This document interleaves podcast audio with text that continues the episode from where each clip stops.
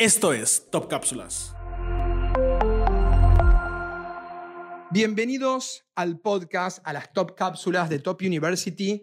Bienvenidos, gracias por estar, gracias por sumarse. En este encuentro, en este podcast, vamos a hablar acerca de algo fundamental en nuestra vida personal, en nuestra vida profesional, en todos los ámbitos de nuestra vida.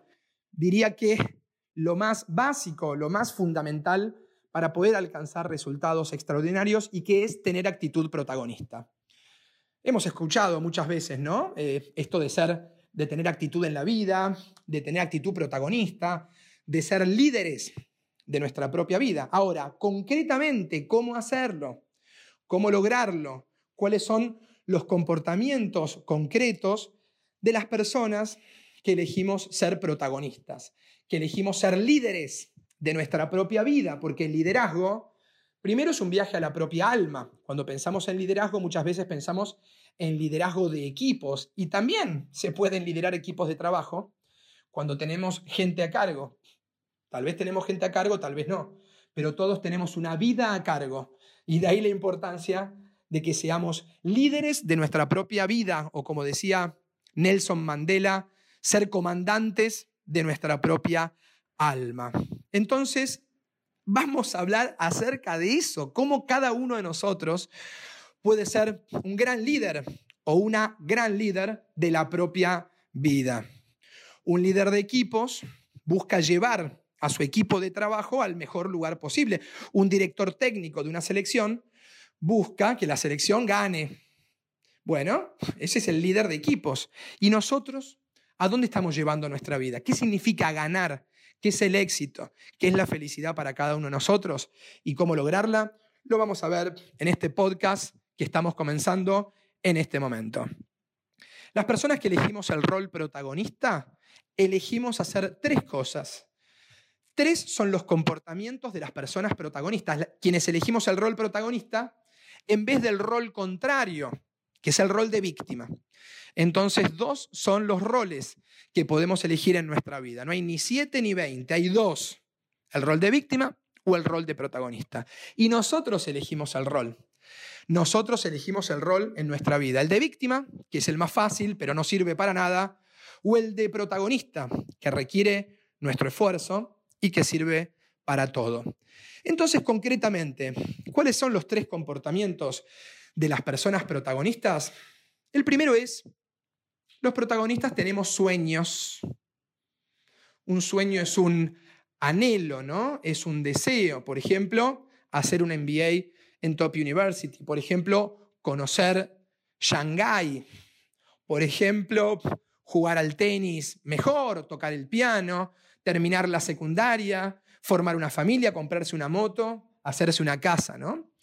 Los protagonistas tenemos sueños. Si no tuviéramos sueños, ¿qué sentido tiene la vida? Y un sueño es un anhelo, es un deseo. Y está muy bien que tengamos sueños. Ahora, ¿cuál es la diferencia entre un sueño y un proyecto? Porque el sueño, algún día voy a hacer tal cosa, voy a poner un emprendimiento. Algún día, pero algún día es nunca, porque algún día no está en la agenda. ¿Qué cae algún día? Noviembre, martes. No está, y lo que no está en la agenda no va a ocurrir nunca. Lo que no ponemos en la agenda, lo que mantenemos en nuestra mente y en, en nuestro corazón, pero no lo sacamos de ahí para ponerlo en la agenda, en nuestro to-do list, en el calendario, no va a ocurrir jamás. Si yo dijera algún día quiero conocer Egipto, algún día, algún día, algún día, pero no le pongo fecha de inicio, voy a terminar quedándome sin días. Y no queremos que nos pase esto. ¿Por qué? Sobre todo porque la felicidad justamente consiste en cumplir sueños. Cuando cumplimos el sueño somos felices. Por ejemplo, cuando conocemos Egipto, o cuando nos subimos a nuestra moto nueva, o cuando formamos la familia, somos felices. O cuando terminamos la secundaria porque nos había quedado alguna materia pendiente. Entonces, el primer comportamiento de las personas protagonistas es a los sueños ponerle fecha de inicio para convertirlos en proyectos. Porque el sueño es imposible, pero el proyecto es posible. Daré algunos ejemplos. Si tu sueño fuera terminar la secundaria, para seguir con ese ejemplo, porque te quedó matemática, supongamos, del último año, Tu sueño es terminar la secundaria.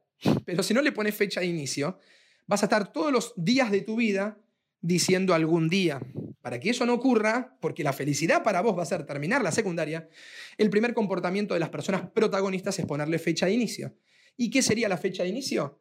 El jueves de la semana que viene iré al colegio en el que cursé hace tantos años para preguntarles qué tengo que presentar para rendir matemáticas que me quedó ¿eh? pendiente. Entonces, el primer comportamiento de las personas protagonistas es fecha de inicio.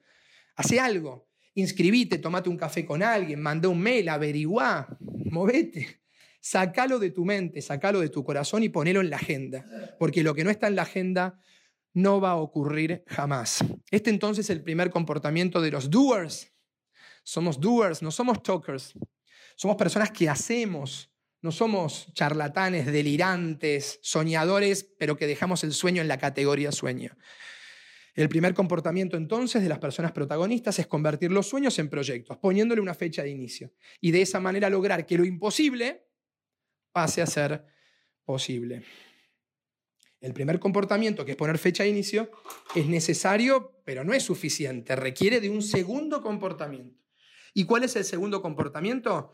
Intentar, intentar, intentar. Ser perseverantes. La perseverancia es un valor fundamental, porque el que se rinde pierde. Entonces hay que seguir perseverando en la vida. Pero ojo, ¿eh? no intentes abrir la puerta toda tu vida con la misma llave. Si la llave esa no es la que abre la puerta, cambia de llave. Esto significa que no solamente tenemos que ser perseverantes, sino que tenemos que combinar cantidad de intentos, que sería perseverancia, más calidad de intentos. Calidad significa cada vez que intentes, lo diferente. ¿Qué decía Einstein? No esperas resultados diferentes si siempre haces lo mismo. Entonces el segundo comportamiento de las personas protagonistas es intentar, pero no solamente con fuerza, que sería cantidad de intentos, sino también con inteligencia. Cada vez que intentamos, lo hacemos diferente. Voy a poner, voy a seguir con este ejemplo, ¿no? que podría ser el sueño de cualquiera de nosotros de terminar la secundaria. Yo calculo que hay muchas personas en el mundo que no la terminaron y que para algunas será un sueño terminarlo y para otras no. Bueno, pensemos en aquellas para las cuales es un sueño. Primer comportamiento, fecha de inicio. Iré al colegio, donde cursé hace 20 años o 30, y preguntaré, hola, yo me, este, cursé acá hace 25 años. Me quedó matemática y mi sueño como es terminar la secundaria por mí, por mis hijos, supongamos, o por lo que fuera, quiero averiguar qué es lo que tengo que presentar, cómo tengo que hacer, cuáles son los pasos para que pueda inscribirme en matemáticas. Esa es la fecha de inicio. Es fundamental la fecha de inicio, pero después de ponerle fecha de inicio requiere que nos pongamos a estudiar.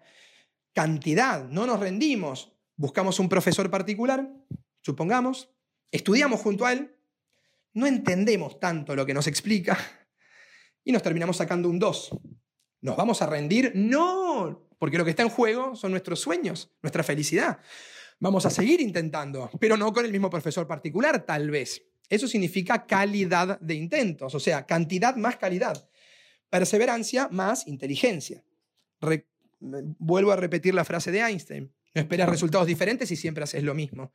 De modo que el segundo comportamiento de las personas protagonistas es intentar combinando cantidad, no rendirse nunca, más calidad, siempre ir haciendo cosas diferentes para alcanzar el resultado que hoy no estamos alcanzando. Y dijimos que eran tres los comportamientos de las personas protagonistas. Como vimos dos, queda uno, queda el tercero.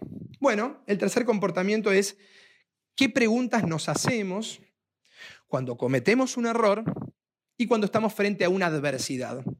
Son cuatro las preguntas, pero ahora bien, ¿qué diferencia hay entre un error y una adversidad? Bueno, los protagonistas cometemos errores porque somos humanos y también estamos frente a adversidades porque estamos en este mundo, que no siempre nos presenta las situaciones como nosotros las, queremos, las deseamos. mientras les decía eso, me puse a pensar un ejemplo. Un error puede ser salir con muy poco tiempo para el aeropuerto y haber perdido el avión, pero porque cometimos un error y fuimos al aeropuerto con poco tiempo.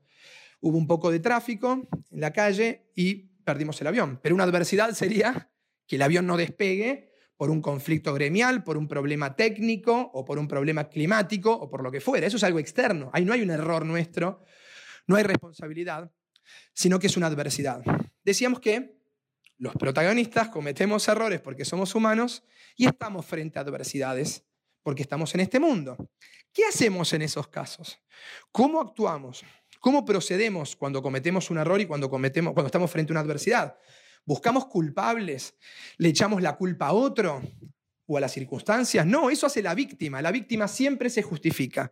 Y cuando no alcanza los resultados, busca culpables y lo que emite son explicaciones tranquilizadoras ¿eh? o excusas, donde el culpable es otro. Esto es lo que hace la persona que elige el rol de víctima, por eso no aprende, por eso no crece y por eso no alcanza los resultados que quiere alcanzar. Los protagonistas también cometemos errores y también estamos frente a adversidades, a dificultades, pero no le echamos la culpa a nadie. Cada vez que cometemos un error y cada vez que estamos frente a una adversidad, nos hacemos las cuatro preguntas poderosas. Y acá van. ¿Cuáles son esas cuatro preguntas poderosas que nos hacemos los protagonistas cada vez que cometemos un error y cada vez que estamos frente a una adversidad. La primera es, ¿qué no hice? Mientras que la víctima dice, me reprobaron, la profesora me reprobó, el protagonista se pregunta, ¿qué no hice? Y no estudié, por ejemplo, ¿no? La pregunta, ¿qué no hice? nos ayuda a encontrar nuestros errores por omisión. Es decir, lo que debiéramos haber hecho y sin embargo no hicimos. Por ejemplo, no estudié, no me puse el cinturón de seguridad, no capacité a mis equipos de trabajo, no le puse suficiente sal gruesa al agua y ahora los fideos no se pueden comer. Durante el día cometemos muchos errores por omisión. Son cosas que debiéramos haber hecho y que sin embargo no hicimos. ¿Y cómo encontramos esos errores por omisión? Justamente preguntándonos qué no hice. La segunda pregunta poderosa es, ¿qué hice mal? Por ejemplo, le puse demasiada sal gruesa al agua y ahora está imposible comer estos fideos. Por ejemplo, puse un pendrive en mi computadora con un virus o me insultó un cliente y lo insulté. El qué hice mal nos ayuda a encontrar lo que hicimos mal. Mientras que la primera pregunta nos ayuda a descubrir lo que debiéramos haber hecho, pero no hicimos, la segunda pregunta, ¿qué hice mal?, nos ayuda a encontrar qué hicimos mal y qué no debiéramos haber hecho.